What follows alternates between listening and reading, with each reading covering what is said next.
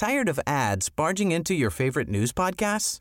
Good news. Ad-free listening is available on Amazon Music for all the music plus top podcasts included with your Prime membership.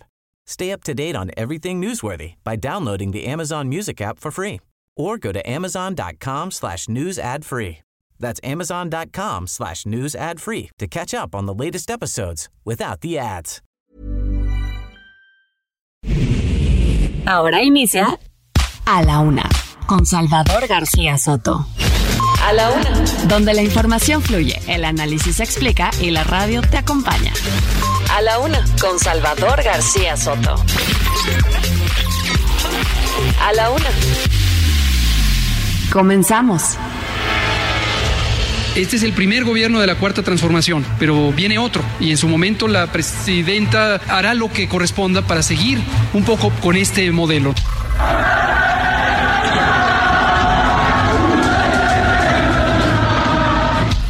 Hemos recuperado la fortaleza del peso, se ha apreciado en 13.2 el peso.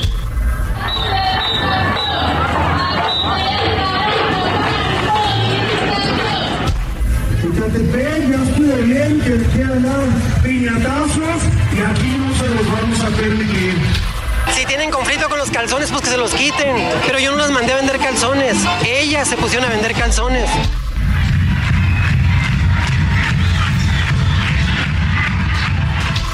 A nombre de la Cámara de Diputados, volveré a impugnar su actuación y así lo haré las veces que sean necesarias.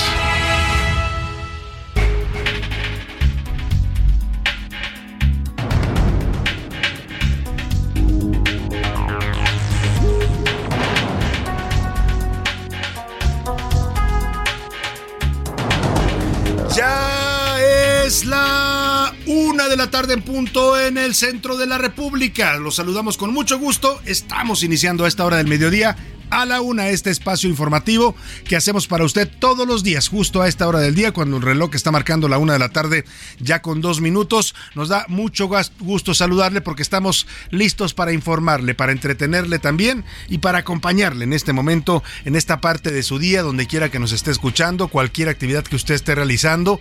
Esto es a la una. Yo soy Salvador García Soto y a nombre de todo este equipo de profesionales que me acompaña, le doy la más cordial bienvenida en este viernes 2 de junio estamos ya llegando al primer fin, fin, de semana del mes de junio y bueno, pues estamos contentos porque es viernes, ¿no? Siempre nos pone de buen ánimo el fin de semana porque podremos tener un par de días los que lo tienen, porque hay gente que también lamentablemente tiene que trabajar el fin de semana, los que van a descansar, pues bien por ustedes que les aproveche el descanso. Por lo pronto, en este viernes hay mucha información, muchos temas importantes que le tengo que informar, que le voy a estar compartiendo, que le voy a estar contando, las historias del día, vamos a platicar con los protagonistas de la noticia, Vamos a hablar de los temas que están eh, pues eh, impactando en el ambiente informativo. Ya sabe que en estas siguientes dos horas aquí en la una le voy a tener lo más importante, solo lo más importante del panorama informativo que ocurra en la ciudad, en el país y en el mundo. Un viernes eh, templadito en la Ciudad de México. Bueno, algo de calor está haciendo, ¿eh? La verdad que ha vuelto el calor a la capital de la República. Yo no sé cómo le vaya a usted en las noches aquí en los que me escuchan en la Ciudad de México porque se han puesto un poco calurosas nuevamente. 30 grados centígrados en este momento del mediodía. La temperatura se espera una mínima de 16. Oiga, hoy le voy a tener pases dobles para que se vaya a ver una gran eh, propuesta teatral que es la obra de Pierangelo. Tenemos otros datos. Ayer tuve el privilegio de ser invitado a una función, una gala que hizo para la prensa, para sus amigos y la verdad que le agradezco mucho a Pierangelo. Es una obra muy, muy divertida y muy actual, pues muy en el momento de la sucesión, de las corcholatas. Va a ver usted ahí a, a las dos corcholatas en un debate, va a ver a el talento de Pierangelo, de Adriana Moles, que está espectacular haciendo a la corcholata mayor, a la favorita, ya sabe usted a quién. Eh, bueno, está muy divertida la obra, está eh, muy bien producida ahí en el Teatro Virginia Fábrica. Le voy a estar regalando pases dobles para que se vaya a verla este fin de semana. Hay funciones el sábado y tres funciones el sábado, perdóname, dos funciones el sábado y dos funciones el domingo. Ya le voy a dar todos los detalles. También estamos regalones este eh, fin de semana. No sé si nos contagió el señor Julio regalado que anduvo aquí ayer por la cabina o Nos vamos a darle también pases para que se vaya al Speed Fest, este festival de, pues esta carrera, más bien es un festival de automovilismo que se realiza en el Autódromo Hermano Rodríguez. A todos los que les guste la velocidad y los carros, bueno, pues este es un tema para el cual van a poder disfrutar este fin de semana. Vamos a darle más adelante las dinámicas para que se vaya a estos dos eventos de fin de semana. Además le voy a dar la agenda más adelante también de lo que habrá. Hay eh, actividades gratuitas en el Zócalo, hay mucho, mucho que hacer este fin de semana. Hay que aprovechar esta época del año que se puede salir, que está el día soleado, que está bonito para ponerse, no sé, un short, unas bermudas, una playera e irse a disfrutar de esta maravillosa ciudad que tenemos. También en la ciudad que usted me escuche, en todas las ciudades que aprovecho de una vez para saludarlas a todos los que nos sintonizan allá en Guadalajara con el calorcito que hace. Oiga, un fin de semana paseando por, por la avenida Chapultepec, que se pone muy bonito los fines de semana, o por, qué sé yo, la Plaza Tapatía, o algún centro comercial. En Monterrey, Nuevo León, que les mandamos saludos a los amigos regios, se pueden ir a la Macroplaza, a caminar ahí por las calles del centro histórico de Monterrey, que son, están bonitas, muy arregladas, peatonales, todas ellas, muchas de ellas. En fin, hay lugares, el Parque Fundidora, que es un lugar espectacular allá en Monterrey para salir el fin de semana. A la comarca lagunera también les mandamos saludos, también los invitamos a que este fin de semana pues tengan un momento de relajación, de, descanso con la familia. A la gente de Oaxaca capital, que le digo de Oaxaca, hay mil actividades que hacer, hay galerías, hay museos, hay exposiciones de pintura, bueno, lugares maravillosos muy cerca de la capital de, de Oaxaca y también en el istmo de Tehuantepec, que también sobran las fiestas ahí, les gusta mucho el ambiente festivo a la gente de Ismeña, les mandamos un saludo. A la gente de Tampico, Tamaulipas, hay lugares, bueno, para comer deliciosos en Tampico, para pasear, han hecho de, Tampico una ciudad muy bonita, han rescatado zonas antiguas del puerto, las rehabilitaron, les han vuelto corredores urbanos muy disfrutables para las familias. A la gente de Tuxtla Gutiérrez, hombre, el cañón de Sumidero, que le digo, es una de las maravillas naturales que tenemos en México, irse a subir a una lancha y ver esa maravilla de la naturaleza, irse a comer ahí a las pichanchas, algún lugar de comida tradicional. A la gente de Chilpancingo Guerrero, pues también en Chilpancingo hay mucho, mucho que hacer, muchos centros de recreación familiar eh, y pues si se les antoja muy cerquita ellos tienen la playa, las playas de Acapulco y todas las playas de Guerrero que son espectaculares. A la gente de Mérida, Yucatán, hombre, Mérida está convertida en un centro turístico impresionante. Eh, la ciudad como tal que está muy bonita, muy bien arreglada, tiene, tiene nuevas opciones urbanas muy, muy bellas plazas, unos, unos lugares que han hecho espectaculares y también tiene zonas naturales hermosas, los cenotes alrededor de Mérida, la playa de Progreso que en 40 minutos agarra usted el auto o el autobús y en 40 minutos está en la playa preciosa la playa de, Progreso que la están arreglando. Bueno, pues en Tepic, Nayarit también. Tepic es una ciudad también con muchos lugares para disfrutar con una comida de mariscos espectacular. Y también muy cerquita, si les da la gana, se pueden ir ahí a Nuevo Vallarta, a las playas de Bucerías, a las playas de, de, Guayabitos, de lo de Marcos, eh, toda esta zona que tienen de playas espectaculares en la zona de Sayulita. ¿Qué me dice Sayulita? Ahí en, muy cerca de, de Tepic, estarás casas una hora y media Sayulita para llegar a Tepic. Bueno, saludamos a toda la gente también que nos escucha en los Estados Unidos. Allá, pues, por supuesto, sobra también la diversión y la recreación. Saludamos a la gente en McAllen y en Bronzeville, Texas, a la gente también de San Antonio, en, a través de la frecuencia de no Media, no Media Radio, también en Huntsville, Texas, nos escuchan. Igual que en Airville, Chicago, allá en la zona de los Grandes Lagos, la ciudad de los rascacielos, que es Chicago. Les mandamos un abrazo afectuoso. Y también al ladito de Chicago está el estado de Iowa, y allí saludamos con gusto a la gente de Cedar Rapids y de Independence, Dicho esto, vámonos a los temas que le tengo preparados, deseando que este viernes y que este fin de semana pues vayan, salgan todo bien para usted, que tenga un fin de semana tranquilo, que este viernes logre cerrar sus asuntos de la semana, logre concluir los temas que inició usted con la semana y si hay alguno que le quede por ahí pendiente, alguno que no pudo resolver, que siempre se atraviesan cosas complicadas en el camino, pues no se desespere, paciencia, que viene el fin de semana y el lunes retomará usted la actividad y estas eh, pendientes con mayor fuerza y con mayor eh, energía. Y bueno, vámonos rápidamente. Este domingo 4 de junio habrá elecciones, elecciones en el Estado de México y en Coahuila. Van a renovar las gubernaturas en ambos estados y también el Congreso local en el caso de Coahuila. Hoy vamos a dedicarle la música a todos los temas que tienen que ver con democracia, con este derecho, pero también obligación de salir a votar. Eh, hay que votar. Escuchaba hace un rato un audio, le voy a poner un fragmento porque tiene palabras un poco fuertes. No sé quién lo está difundiendo, pero supongo que es gente que alienta la participación ciudadana. Llaman a la gente a votar, a no quejarse. Sí hay por ahí algunos indicadores de que lo promueven gente que está en contra un poco de la 4T porque dicen no te quejes y están, no te están dando medicinas, etcétera. Más adelante le pongo un fragmento del audio. El asunto es que sí es importante acudir a votar, sí es importante hacer eh, uso de este derecho que tenemos los ciudadanos. Muy pocas cosas podemos decidir los ciudadanos en este país, muy pocas cosas lamentablemente. somos un, un estado todavía muy autoritario donde los ciudadanos tenemos eh, poca participación, pero esta es una de ellas y hay que aprovecharla y hay que ejercerla este fin de semana. Vamos a ponerle música para celebrar la democracia, para celebrar también eh, las elecciones y todas las formas, también incluso para hacer crítica política, porque se vale. el ejercicio del voto al final es ese, es la única posibilidad que usted tiene de premiar o castigar a los que gobiernan. ¿eh? Si le gustan los que están gobernando,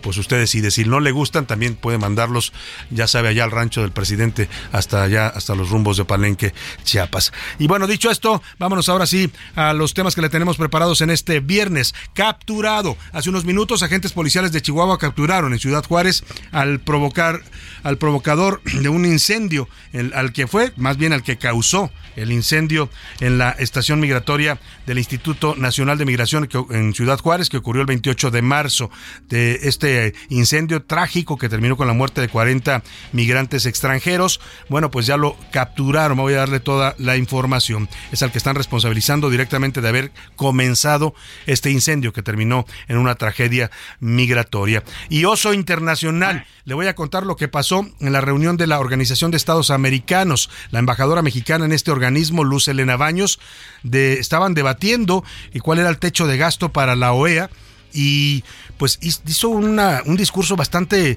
ofensivo. Eh, le dijo a los de la OEA que, que no le importaba, que México tenía los votos y que los iba a aplastar, así literalmente. Hagan lo que quieran, voten como quieran, porque tenemos 25 votos y aquí nosotros nos vamos a imponer. Así tal cual, provocó reacciones de molestia de los diplomáticos que están en la OEA de otros países. Le dijeron, oiga señora, perdón, pero aquí venimos a dialogar, a negociar, a hacer diplomacia, no a amenazar a nadie ni a ofender. Voy a tenerle el audio de esta vergüenza de la diplomacia internacional mexicana. Y frente a frente, el panista Santiago Krill Miranda, presidente de la Cámara de Diputados, presentó una controversia constitucional ante la Suprema Corte de Justicia en contra del nuevo decreto presidencial que clasifica al tren Maya y al corredor interoceánico, además de los aeropuertos de Chetumal, Tulum y Palenque, como de seguridad nacional. Se lo, va, se lo van a volver a impugnar ante la Corte. Ya le tiraron uno al presidente en este mismo sentido, hizo otro nuevo. Vamos, estamos en una, en una especie de venciditas o ya sabe usted, de machismo, ¿no? Entre el presidente y la oposición. Y ahora, pues la oposición dice, pues te lo voy a tumbar también, o por lo menos lo voy a intentar. Y lo que dijo Kriles, cada decreto de estos que presente se lo vamos a volver a impugnar. Identificados, la Fiscalía de Jalisco informó que fueron localizados restos humanos en un barranco en la colonia Mirador, escondido en Zapopan, y que corresponden lamentablemente y tristemente a estos siete jóvenes que desaparecieron el fin de semana. Trabajaban en un call center. Ha habido manifestaciones de los familiares exigiendo que aparezcan. Lamentablemente parece que fueron asesinados algunos de ellos. Vamos a tener toda la información. Hoy está programada ya en Guadalajara si usted quiere sumarse, porque la verdad es Jalisco es uno de los estados con mayores índices de desaparición a nivel nacional. Hoy los familiares de estos jóvenes están convocando una marcha a las 5 de la tarde para toda la gente de Guadalajara que quiera apoyarlo, le voy a dar todos los detalles. Y apoyo total, hoy los curuleros de San Lázaro le cantan a los hermanos del presidente que andan pues eh, peleándose por, por las corcholatas, ¿no? Pío López Obrador apoya a Marcelo, eh, José Ramiro López Obrador apoya a Claudia Sheinbaum y lo más importante es saber a quién va a apoyar el otro hermano, el que está y despacha en Palacio Nacional. De eso nos van a cantar los curuleros de San Lázaro en su rola de la semana. Y de pelos, hoy viene a la cabina Mauricio Rugerio para hablarnos del corte estilo mulet para los caballeros. Y ojo, estamos preparando y ya se lo daremos a conocer en la siguiente semana la convocatoria para que los papás, los padres que escuchan a la una también se vayan a hacer un cambio de imagen, un cambio de look al salón de Mauricio Rugerio. Le vamos a dar todos los detalles la siguiente En los deportes, capítulo 1. Tuzas del Pachuca reciben hoy a las Águilas del América en el juego de ida de la final del fútbol femenil. En la conclusión de la temporada, una temporada que estuvo marcada por el acoso digital a las jugadoras de fútbol. Le voy a presentar también una nota especial. Además, venga, venga Venga Checo, vamos Checo con todo. El piloto mexicano Sergio Pérez tuvo un inicio complicado en las prácticas del Gran Premio de España. Nos va a contar de todo esto Oscar Mota. En el entretenimiento, Anaya Arriaga nos tiene preparado un tema sobre Alejandro Sanz, este gran cantante español que atraviesa por un momento complicado debido a que sufrió un fraude millonario. Un amigo suyo lo defraudó económicamente. Supongo que también él, faltó a la lealtad y a la amistad, pero le robó 15 millones de euros. Nos va a dar todos los detalles de este fraude que sufrió tristemente Alejandro Sanz, la Anaí Arriaga. Y bueno, como ve, el programa está variado, está surtido con muchos temas, con mucha información para que usted eh, y se informe, pase un buen rato y al mismo tiempo también nos permita ser parte de su compañía y de su día a día en este viernes. Para que usted participe y nos ayude a hacer este espacio que es suyo, le hago las preguntas de este viernes. En A la Una te escuchamos. Tú haces este programa. Esta es la opinión de hoy.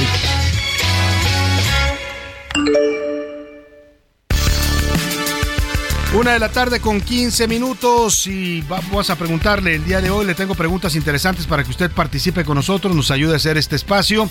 El primero de los temas que le pongo sobre la mesa, este fin de semana habrá votaciones, votaciones para elegir gobernador en Coahuila y el Estado de México. Más de 15 millones de ciudadanos de estos dos estados de la República están habilitados para poder emitir su voto. Ante esto, yo le quiero preguntar, si usted me escucha en Coahuila, donde tenemos estación ahí en las comarcas laguneras, y me escucha también en el Estado de México. Y si quiere opinar también, aunque no esté usted en una de estas dos entidades, le, pregunto si usted va a salir a votar este domingo. Eh, que me diga si va a votar, si no va a votar o por qué razón hará cualquiera de las dos cosas, votar o no votar. las opciones son esas. Sí, saldré, es mi derecho y mi obligación. No, los candidatos no me convencen, no voy a votar, no me interesa este ejercicio. O de plano, en México el voto no se respeta. Es una algo que todavía piensa mucha gente lamentablemente en este país. Y el segundo eh, tema que le pongo sobre la mesa, este miércoles fueron asesinados Diana Odeli y Adrián N. Eran dueños de un negocio de micheladas que se llamaba o se autodenominaba Dolls Drinks o algo así como las muñecas eh, tomadoras, ¿no? Eh, ubicada en el barrio de Tepito, donde han proliferado este tipo de negocios de manera clandestina e ilegal. De hecho, era el, eh, considerado el lugar de micheladas más famoso de todo el barrio de Tepito. Llegaba gente de toda la Ciudad de México a conocer este lugar, gente de la farándula, del espectáculo, extranjeros que los llevaban como un tour turístico. Bueno, pues el lugar... Eh, fue objeto de, este, de esta violencia en contra de los dueños, lo cual hace suponer pues, que había también algunos temas ahí delicados. Algunos de esos lugares son clandestinos, operan sin permisos, de manera ilegal y clandestina. Yo le quiero preguntar, este tema de los lugares de micheladas o michegomas les llaman, o miche no sé qué tantas cosas, licuachelas, les ponen distintos nombres y gomichelas, les ponen todo tipo de ingredientes, ¿no? Proliferan no solo aquí en la Ciudad de México, en Tepito y en varios lugares de la ciudad, sino en toda la República. En Guadalajara, donde me escuchen, también hay lugares, en Monterrey, seguramente acá por el sureste también. Son lugares que están proliferando porque los jóvenes en su mayoría buscan este tipo de bebidas que son, son, son para refrescarse, son, son eh, sabrosas, ¿no? Pero también son finalmente bebidas alcohólicas que requieren una regulación y un permiso. Yo le quiero preguntar si usted está de acuerdo con la operación de estos lugares, las, los lugares de micheladas, que venden micheladas y que en muchos casos operan de forma clandestina. Le doy tres opciones para que me conteste. Sí, son lugares para tomar algo y refrescarse. No, son lugares ilegales que fomentan pues el alcoholismo en los jóvenes y en los adolescentes. O de plano deberían funcionar, pero estar regulados y con permisos de las autoridades. Oiga, y finalmente le pregunto, junio, que iniciamos el día de ayer, eh, estrenamos el mes de junio, es, es llamado el mes del orgullo eh, gay o de la comunidad LGBT, TTQ, ¿no? que son todas las diversidades sexuales. Yo le quiero preguntar a propósito de este mes, que además oiga ya muchos lugares en la ciudad, muchas eh, mm, oficinas de gobierno, tiendas, ¿no? Comerciales, empiezan a poner banderas gays por todos lados, ¿no? Estas banderas del arco iris. Incluso me tocó ver allá por la alcaldía de, de, Tlalpan, eh, yo vivo allá en, la zona de Tlalpan, eh, la alcaldesa, que es Alfa, Alfa se llama González, Alfa González, eh, mandó pintar las calles, los, las cebras, estos pasos eh, peatonales que hay en cada esquina de cada calle, las pintaron del color de el arco iris gay digo, se, se, reconoce el gesto, no sé si, si, si sea lo más adecuado gastar recursos en eso, pero bueno, ahí están las calles pintadas con, el, con los colores de la bandera gay. Yo le quiero preguntar a propósito de este mes del orgullo gay, si usted, ¿qué tanto respeta a las diversidades sexuales en México, la gente que tiene preferencias sexuales distintas a la suya? Le doy tres opciones para que me lo conteste. Sí, yo la respeto. Mm, creo que hay que respetar todo tipo de preferencia y, sentimiento en estos temas de la sexualidad. No, no, no estoy de acuerdo, yo no creo que están mal y no creo en los temas de diversidad, o de plano, el amor es amor, como dicen las campañas que promueven el orgullo gay. 5518 41 51 99 es el número para que nos puedan marquen, nos mm, mande mensajes de texto o de voz. Usted decide cómo quiere contactarnos. Lo que le garantizo yo y todo este equipo que me acompaña es que siempre su opinión aquí será tomada de cuenta, tendrá un lugar muy especial dentro del programa y también la escuchará usted al aire. Y ahora sí, nos vamos al resumen de noticias porque esto como el viernes y como el fin de semana ya comenzó. Explotados. En el país, las personas que laboran más de 48 horas semanales aumentaron 6% en el primer trimestre de 2023 contra el mismo periodo de 2022, lo cual equivale a 894 mil personas. Buena racha. Las ventas de vehículos en el país se incrementaron 12.59% durante mayo respecto al mismo mes de 2022, con lo que sumaron 10 meses con una tasa de expansión de dos dígitos en términos anuales. Revisión.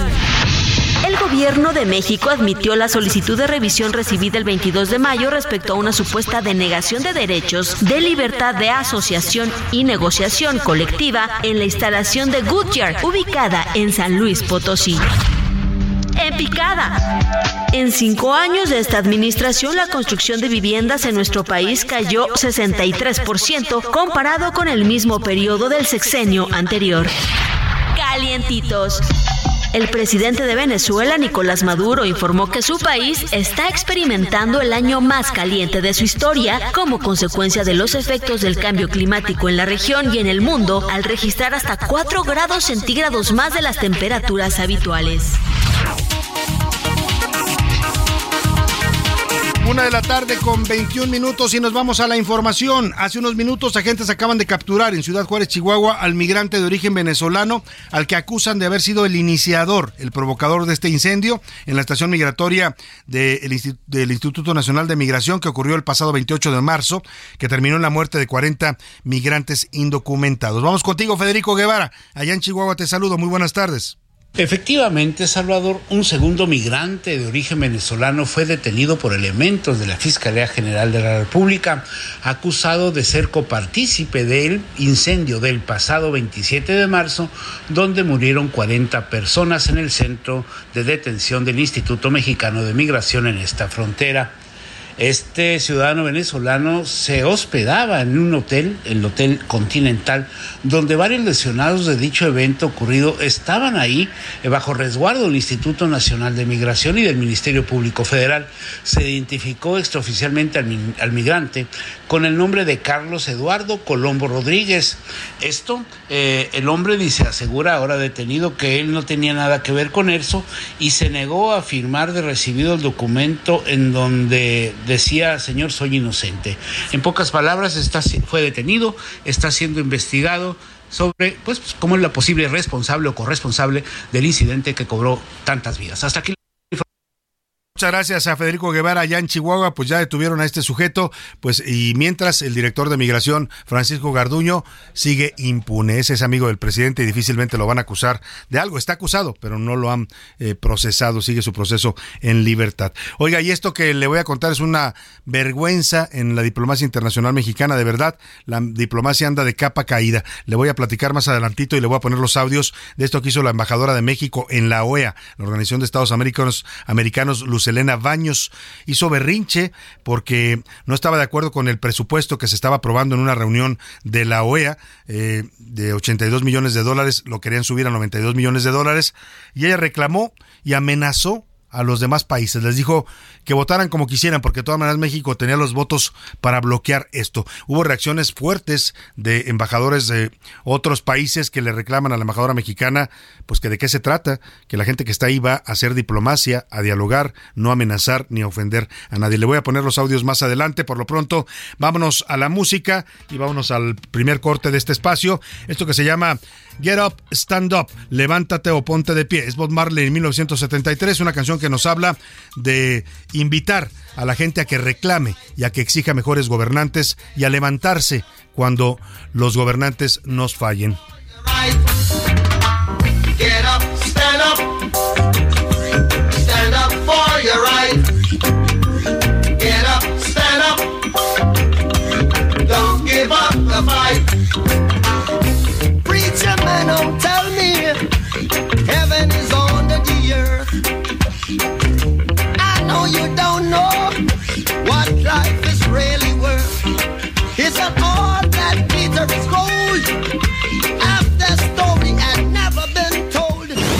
No le cambies. Estás en A la Una con Salvador García Soto.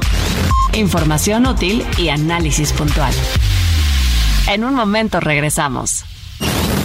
Ya estamos de vuelta en A la Una con Salvador García Soto. Tu compañía diaria al mediodía. Toma un minuto y piensa en tu momento favorito. El nacimiento de tu primer hijo o su primer cumpleaños. Ahora piensa en las empresas y en los empleos que hay detrás. El de Ana que trabaja en la empresa donde hacen los biberones. El de Carlos que hace los pasteles. O Empresarios y colaboradores trabajamos para que a todos nos vaya mejor. CIRT, Radio y Televisión Mexicanas. Voz de las empresas. Consejo de la Comunicación. La rima de Valdés. ¿O de Valdés la rima? Un estratégico estado es el de México, amigos, y vamos a ser testigos de un cambio muy esperado. Por un PRI desangelado que ya lo dejó perder, pues lo acabó de joder, digo, de romper. El mexiquense no aguanta y una mujer se levanta en un nuevo amanecer. Hasta aquí, todo bonito, porque ya decían, ya chole, por Dios que el poder se role con un nuevo partidito. Mas lo digo y lo repito, a ver si no les va peor. Dios bendice por favor a los cuates del Estado. Bastante mal la han pasado con tanto gobernador. A ver si ahora sí le atinan y se mejoran las cosas. Deseamos cosas preciosas a Alejandra o a Delfina, pues lo viejo ya camina para afuera y lo celebro. Ahora please tengan cerebro y gobiernen como deben, pues al pueblo se lo deben, no se alíen con el culebro. ¿Sabías que el Estado de México tiene 22.499 kilómetros cuadrados de territorio? Habitan 17 millones de personas, de las cuales más de 12 millones están llamadas a votar este domingo.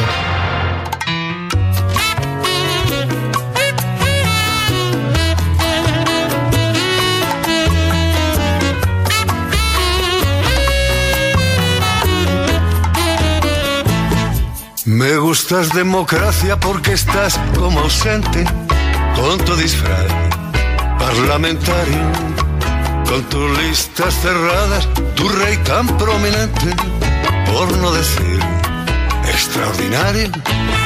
Tus escaños marcados a ocultas de la gente a la luz del lingote y del rosario. Me gustas, ya te digo, pero a veces querría tenerte algo más presente y tocarte, palparte, echarte fantasía. Te toco poco últimamente, pero en fin, ahí estás. Mucho peor sería que te esfumaras como antiguamente. Los sesos rebozados del delfín, que Franco se zampaba en el azul nos muestran hasta qué grado era ruin el frígido y cristiano dictador. Una de la tarde con 33 minutos. Estamos regresando de la pausa con esta canción que se llama Hay Democracia. Es Javier Craje, un cantante español, en una canción de 2010 que le canta la democracia como si fuera esa mujer amada, ¿no? Que esa mujer deseada que le dice estás ausente y a veces estás marcada por los lingotes del oro o por los rosarios, ¿no? O los intereses económicos o las ideologías y las religiones. En fin, habla de no te veo tanto, me gustaría tocarte más, ¿no? La verdad es que la democracia para muchos ciudadanos sigue siendo algo demasiado intangible, un concepto político, un, un, un sistema político, pero que no lo vemos a veces reflejado en, en los beneficios que debemos tener como ciudadanos de una democracia. Eso es de lo que habla esta canción de Javier Caje. Craje, eh, Craje Salas fue un cantautor español conocido por usar la ironía y la comedia en sus canciones. Falleció lamentablemente en 2015, pero dejó entre muchas otras canciones esta, donde plasma la ironía política, esa democracia que de la que tanto se habla, a la que tanto se le alaba, a la que tanto se le busca, pero que al final para muchos es algo todavía muy abstracto y ausente cuando no sometido y supeditado a los intereses políticos, ideológicos o religiosos. Escuchemos más de Hay Democracia con Javier Craje en este día en que estamos celebrando la democracia y las elecciones a propósito de las votaciones que habrá el próximo domingo en los estados de México y de Coahuila. Y tus representantes electos democracia, tus güelfos, tus gibelinos, cada día que pasa me hacen menos gracia sus chistes son para pollinos. A la una. Con Salvador García Soto. El ojo público. En A la Una tenemos la visión de los temas que te interesan en voz de personajes de la academia, la política y la sociedad. Hoy escuchamos a Jimena Céspedes en hashtag La conversación en tiempo real. El ojo público. La semana inició muy movida con la marcha a favor de la Suprema Corte de Justicia de la Nación y de los ministros con el hashtag La Corte no se toca. Aunque la institución en general tiene una aprobación digital cercana al 70%, la marcha tuvo una aceptación de más del 80%. La audiencia digital señaló que los participantes fueron mexicanos comprometidos por un país mejor, que se deben respetar las instituciones y la separación de poderes y que se requiere un México con Estado de Derecho. Aunque nuestro personaje de la semana es el exalcalde de Iguala, José Luis Abarca Velázquez, al ser absuelto por un tribunal federal del secuestro de los 43 normalistas de Ayotzinapa, y aunque fue tendencia, como que a las redes sociales les falta memoria, y prácticamente la mayor parte de los mensajes eran informativos, ninguno positivo, y más bien los negativos iban relacionados al Poder Judicial. Tal parece que ya ni Google se salva de la inseguridad. El día de ayer fueron tendencia Google México y Montes Urales a raíz del comunicado emitido por la compañía a través de Twitter, en la que señalaban que fueron notificados de una potencial situación de emergencia y que como medida de precaución evacuaron la oficina de esa dirección. Las especulaciones digitales no se hicieron esperar y la primera presunción era la de un artefacto explosivo. Es interesante el tema de inseguridad precisamente porque ya se habla de manera permanente en el espacio sociodigital, pero solo sube como tendencia cuando hay un hecho relevante que simbre a la audiencia, como fue este caso. Finalmente, las redes sociales están llenas de causa y esta semana justo tenemos una. Spider-Man destronó en la conversación digital a la Serenita y no por la cinta per se, sino pero sí por la misma razón, el color de las protagonistas. Habrá que verlas. Soy Jimena Céspedes y nos vemos la próxima semana en A la Una. A la Una, con Salvador García Soto. Escuchábamos con atención a Jimena Céspedes de MB Group, que nos habla siempre de lo más relevante en el mundo digital, los temas que se estuvieron moviendo a lo largo de la semana, las conversaciones digitales, las tendencias, los hashtags, todo esto que pues es parte ya del debate público. Muchos dicen que las redes sociales son las, el nuevo foro público, ¿no? En donde ahora se debate, se discute y se polemiza sobre los asuntos eh, que nos incumben a los ciudadanos. Oiga, y esto que le adelantaba antes de irme a la pausa, lo que pasó el 31 de mayo pasado hubo una reunión de la OEA, la Organización de Estados Americanos, un organismo que pertenece a la ONU, eh, del cual México es parte, históricamente, desde que se creó la OEA, hemos sido parte. Este gobierno en particular, el gobierno de López Obrador, ha sido muy crítico hacia la OEA, la han descalificado, la han considerado, el presidente ha dicho que es un organismo caduco, que es un organismo que defiende los intereses de Estados Unidos, eh, que eh, ataca a países que no están alineados con, con el imperio, en fin, ha hecho una serie de declaraciones fuertes, no está muy de acuerdo el país con cómo funciona la OEA, de hecho impulsaron o trataron de impulsar un organismo alterno que es la CELAC, esta comunidad de estados latinoamericanos y del Caribe, que ahí está, pero no ha logrado todavía cobrar la relevancia que quisiera el gobierno de México. Por lo pronto México, con todo y cuestionamientos de Marcelo Ebrard y del presidente que atacan y critican a la OEA, pues sigue participando en este organismo. Tenemos una embajadora que se llama Lucelena Baños. Bueno, embajadora es un decir, porque la forma en que se comportó en esta reunión que le voy a poner el audio el 31 de mayo pasado, se estaba discutiendo el presupuesto de la OEA. Hubo una propuesta para incrementar el presupuesto que tiene actualmente esta Organización de Estados Americanos de 82 millones de dólares a 92 millones de dólares.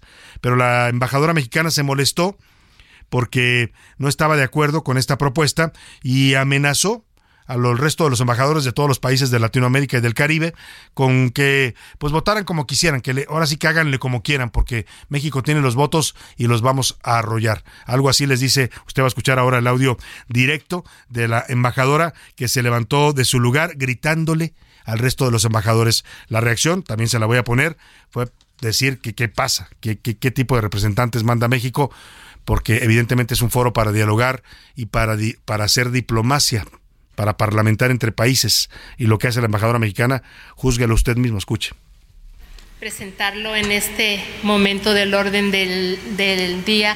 Reitero que me da vergüenza lo que hacemos aquí. Son muy malas prácticas, mandan muy mal mensaje, imponen cosas eh, do, donde no hay eh, razones para que sea en tal o cual fecha desdeñan la negociación, desdeñan el diálogo, desdeñan el consenso, mandan un mensaje equivocado a los que administran la organización de que no necesitan hacer ningún esfuerzo de ningún tipo, que pueden hacer lo que quieran, nosotros vamos a seguir aumentando el presupuesto porque si no mandamos el mensaje de terror a los trabajadores de que los vamos a despedir ya no pusieron la parte donde ella dice que, que, que, tienen los votos suficientes. Vamos a, vamos a, vamos a escucharla. Vamos a escucharla. Por favor, vamos a votar si se cierra el debate. La, con, la conecto, la conecto, por favor, la conecto, pero vamos a votar en base al artículo 51. Tengo más de dos países en una posición, Luz, y otros más en la otra posición. Ya no tengo más manera de bicicletear el tema. Usted, señor presidente, no puede cerrar la votación si a México no se le ha contestado. Tenemos competencia para elevar a la consideración de la Asamblea General el proyecto de programa, pero esto no es una guía, esto es una resolución que toma ya decisiones anticipadas y es violatorio de la Carta de la OEA, no solo es violatorio del Estatuto. Bueno, ahí está la embajadora mexicana discutiendo. Eh, hay un punto en donde les dice pues que hagan lo que quieran porque ellos tienen los votos suficientes y México va a tratar de rechazar esto. A la respuesta no se hizo esperar. El embajador de Barbados, Noel Anderson, pues no le pareció la forma en que reacciona la embajadora mexicana y le dijo que cuando él estudió en México fue víctima de discriminación, que lo calificaban como mono y gorila, y también cuestionó pues eh, que manden personas a un foro que no están pues preparadas, dijo él, para hacer diplomacia. We're not doing anything here in bad faith. This, this, is, a, this is an organization in which I think consensus should matter. But I've sat here and I've listened to things like this. No sé qué estamos haciendo aquí. Estamos perdiendo el tiempo. Esta es una organización que tiene unas concesiones para hablar. Estoy aquí escuchando cosas como estas que en mi opinión son demasiado irrespetuosas para nosotros. Yo fui a escuelas en Latinoamérica y escuché las peores palabras racistas que personas me gritaban en la calle. Yo viví eso, señora embajadora, y quiero dejarlo en claro. Yo sé qué significa esto. Yo lo he vivido. Podemos ir a Estados Unidos y van a ver a más gente como yo. Estamos bien calificados. Señora embajadora, la ley es la ley. Bueno, pues ahí está lo que le contestan a la embajadora de México en esta reunión en la que, bueno, pues no, estaba de acuerdo México y se entiende. La pregunta es por qué no operó nuestra embajadora antes para tener una posición y tener el respaldo de países y no lanzarse ella solita a pelear pues eh, contra el mundo, ¿no? Que es lo que parecía, eh, es, que parece que escuchamos en este tema. Eh, pues todo el grupo prácticamente del Caribe manifestó su molestia por la actitud de la embajadora mexicana. terminó siendo avalado el aumento al presupuesto de la OEA con 25 votos a favor y 5 en contra, para que vea lo sola que estaba la embajadora mexicana. 25 votos a favor y 5 en contra. Es decir, no hacen su trabajo, porque si uno está en contra de algo, pues hay que, y está en un foro multilateral, hay que hacer negociaciones, hay que buscar adeptos, hay que hacer diplomacia. Pero la embajadora lo único que fue a hacer perdón con, con todo respeto para la embajadora Lucelena Baños, pues fue a hacer el ridículo, ¿no? Porque gritó y gritó y se quejó, pero no logró ni siquiera mm, em, em, empatar la votación, ya no digo usted ganarla, ¿no? Le, pusieron literalmente un zapato a la posición de México en este tema de la OEA. Oiga, vamos a escuchar esto que le va a sonar muy conocido, es un caso que conocimos todos los mexicanos en 1999, eran ya los albores del año 2000, el fin del milenio, un asesinato que fue muy difundido porque el personaje involucrado pues era un conductor de televisión muy famoso, muy querido por el público. Estoy hablando del caso de Paco Stanley. Aquí le va a escuchar, va a escuchar esto porque esto va a revivir a partir de lo que le voy a contar ahora. El señor Stanley perdió la vida instantáneamente. Nos sorprendió a todos. Le dispararon con una metralleta mientras circulaba en su camioneta. Mataron a Paco Stanley. ¿Qué? ¿Cómo? ¿Por qué? Era un acontecimiento, como si hubieran matado a un presidente. Pues vinieron a dispararle al jefe. Qué lindo soy. Era un hombre que nos daba alegría. Qué bonito soy. Paquito había muerto. ¿Cómo me quiero? Ah, ah. ¿Quién quiere verme? Pues lógicamente tiene que comprar un televisor. Era amoroso. Somos dos. Venimos juntos. Su humor era agresivo. Manos a la cintura, por favor. Bueno, señora, donde una vez estuvo la cintura, ¿eh? El mejor conductor que ha habido y que va a haber. ¿Y te acuerdas del cortejo fúnebre? Bueno, lo que está usted escuchando es parte de un documental que se va a estrenar el próximo 5 de junio. Se va a exhibir por primera vez en el Festival de Cine Mexicano en Guadalajara, uno de los festivales más importantes que tenemos en México. Ahí se va a dar a conocer al país y al mundo. Y después será ya subido a las plataformas de eh, N en Televisa y en los distintos eh, plataformas que van a difundir este documental. Estamos hablando de un trabajo de investigación, un documental realizado por N, de documental de Televisa y dirigido por el periodista y documentalista Diego Enrique Osorno. Tengo el gusto de saludar a la línea telefónica para hablar de este documental que va seguramente a causar muchas reacciones porque habla sí de un caso eh, que le decía yo fue muy mediático y muy social pero también un caso que tocaba los linderos de la narcopolítica en México ya desde entonces, una narcopolítica que además asomaba también a los rumbos del espectáculo y la televisión. Mary Jane Kush, eh, perdón, directora general de N Documentales, y Regina Moctezuma, directora de Comunicación Corporativa de Televisa. Las saludo ambas en la línea telefónica. ¿Cómo están? Muy buenas tardes. ¿Cómo estás, Salvador? Un gusto saludarte. Qué gusto, qué gusto saludarlas a ambas. Uh, un gusto. Igualmente, igualmente, Regina. Eh, eh, a ver, comencemos. Eh, Mary Jane, eh, ¿por qué revivir un caso como el de Paco Stanley 24 años después? Un caso que además en la, pues en la, imagina, en, pues en, el imaginario de los mexicanos quedó como un caso que nunca se resolvió, nunca supimos bien a bien quién mató a Paco Stanley. Mira, eh, N Docs es un área de, de N este, que definitivamente lo que hace es revisar la historia, la historia de la que nosotros tenemos registro, la historia que hemos observado durante años y justamente diagnosticar qué sucesos o qué cosas queremos de alguna, de alguna manera pues revivir en algunos casos, en otros investigar y en otros contar cómo fue y mirarlo, mirar ese pasado desde el día de hoy. El caso de Paco Stanley en particular es un caso que, como decía, es un caso sumamente mediático. Eh, eh, hubo más de ocho horas continuas de, cobertura mediática con el caso y pues definitivamente más bien sería un error no dar una crónica como esta, ¿no?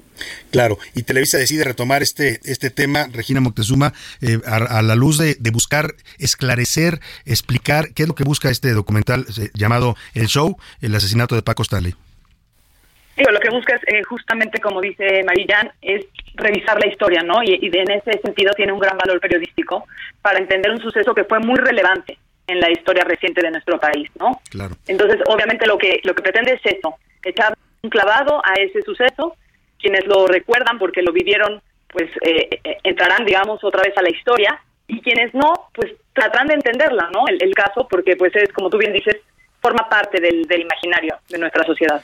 Claro, Marijane Kushfe, eh, este documental, el show Crónica de un asesinato es el título correcto.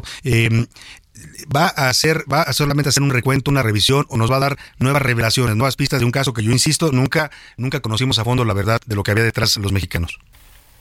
Nunca en la historia con respecto a este caso se hizo una investigación como esta. No hay, eh, en, este momento, no hay ningún documento que diga eh, que, se adentre tanto como nos adentramos nosotros. Hay revelaciones nuevas, hay muchísimas cosas. Eh, detalla todo lo que pasó, detalla a todos los involucrados y definitivamente sí van a conocer nuevos detalles. Nuevos detalles.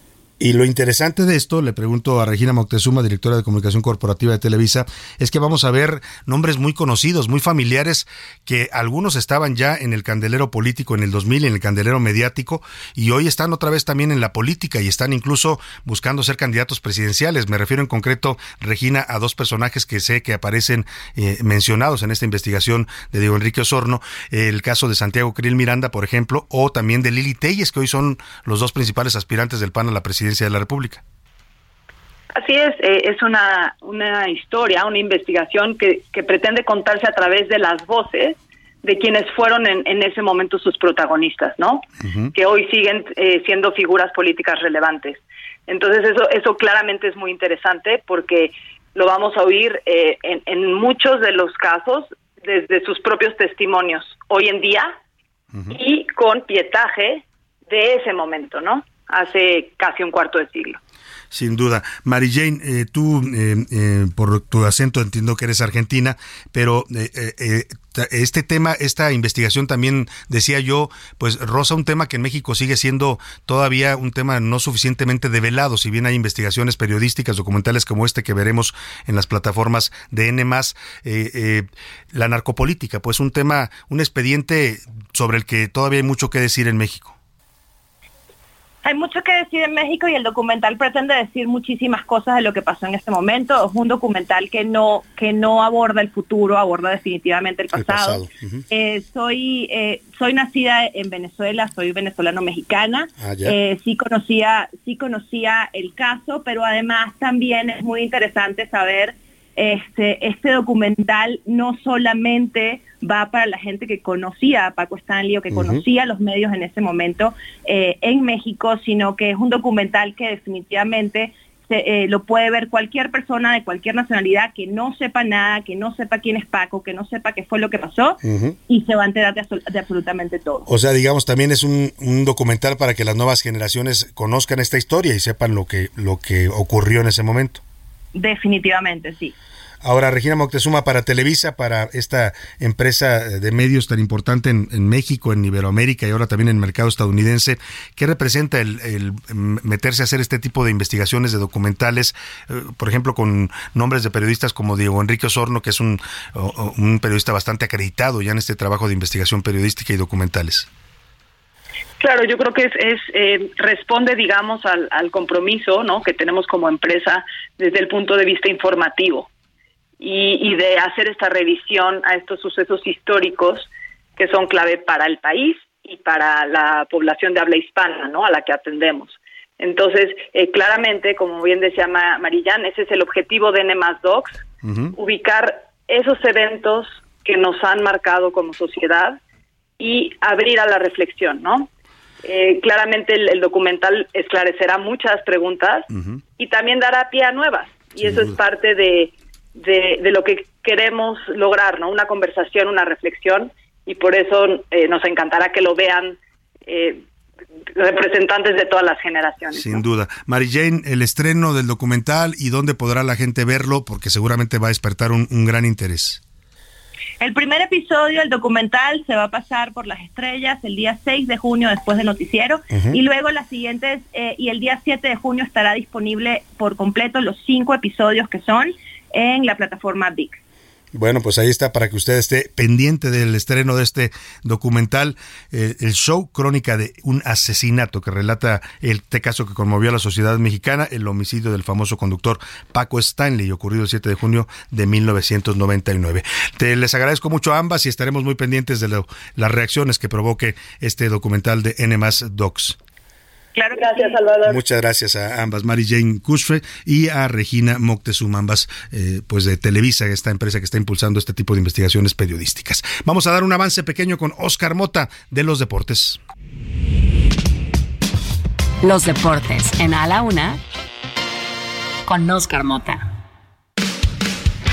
Oscar Mota, ¿cómo estás? Muy buena tarde. Mi querido Salvador García Soto, amigas y amigos, soy un gran día para ganar dos temas importantes. Rápidamente, los Nuggets de Denver vencieron al equipo del Miami Heat en el primer partido de la final de la NBA. Entonces, bueno, están avanzando los Nuggets, que nunca han sido campeones de la NBA. Esta es la primer final que están disputando. ¿Los Nuggets se los llaman? Nuggets de ¿Como, Denver. ¿Como esos que se comen o? Yo, más o menos tiene que ver por ahí. Que por cierto, su dueño es Stan Kroenke, que también es dueño de los Rams de Los Ángeles y también dueño de eh, equipos de hockey. Y todos sus equipos han sido campeones en los últimos cuatro años. Mira, o sea, Entonces, a lo llevó- mejor ya le toca ahora. Eh, Ojalá venga los Pumas, ¿no, mi querido Salvador? Oye, por último, rápidamente a Sergio Checo Pérez no le está yendo bien en el inicio de las prácticas del Gran Premio de España que se corre este fin de semana. Quedó en el lugar 12 y en el lugar 7 en las prácticas. Entonces, Uf, ah, venga, Checo, sea, para la calificación le- mañana. Esperemos que no, no entre en una mala racha, ¿no? Ojalá no, porque la semana pasada no le fue bien. Y Oscar Mota nos trajo regalos, más se los voy a dar en la siguiente, arrancando la siguiente hora, Oscar Mota, para este Speed Fest. Hablando obviamente de automovilismo, mañana en el Autódromo Hermanos Rodríguez, les platicamos más adelante. En un momento más le damos a conocer la dinámica y también volvemos con más información deportiva de Oscar Mota. Vamos a la pausa y volvemos con más aquí en A la Una.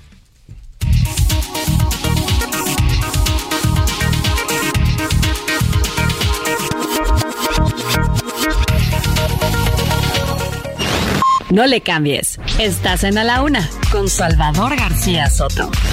Información útil y análisis puntual. En un momento regresamos. Ya inicia la segunda hora de A la Una con Salvador García Soto. A la Una. Donde la información fluye, el análisis se explica y la radio te acompaña. A la Una con Salvador García Soto. A la Una. Comenzamos. Las próximas elecciones del domingo serán observadas y monitoreadas por integrantes de la misión de la Conferencia Permanente de Partidos Políticos de América Latina y el Caribe, integrada por 71 visitantes extranjeros de naciones distintas.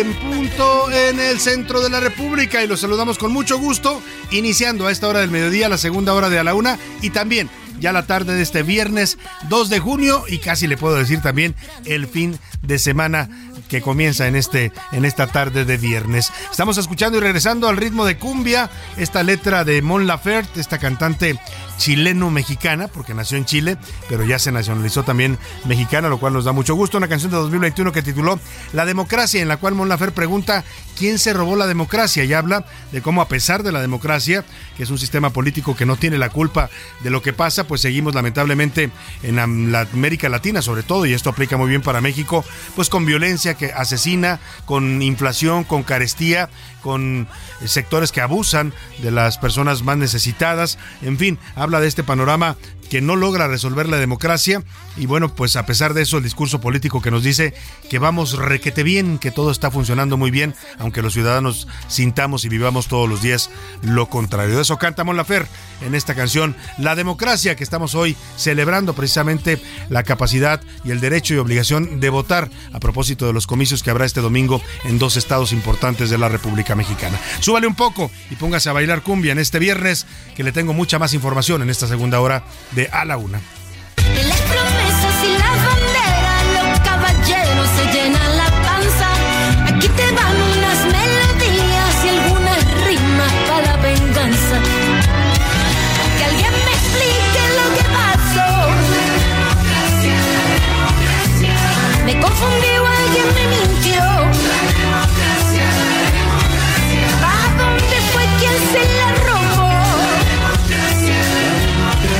Que alguien me explique qué pasa con la democracia, dice Mon Lafer. Y le tengo mucha información todavía en esta segunda hora de A la Una. Vamos a estar eh, hablando de temas importantes. Hablando, hace un rato mencionaba yo a Santiago Krill, que va a aparecer eh, su nombre y pues era un personaje importante entonces cuando ocurrió el asesinato de Paco Stanley en 1999.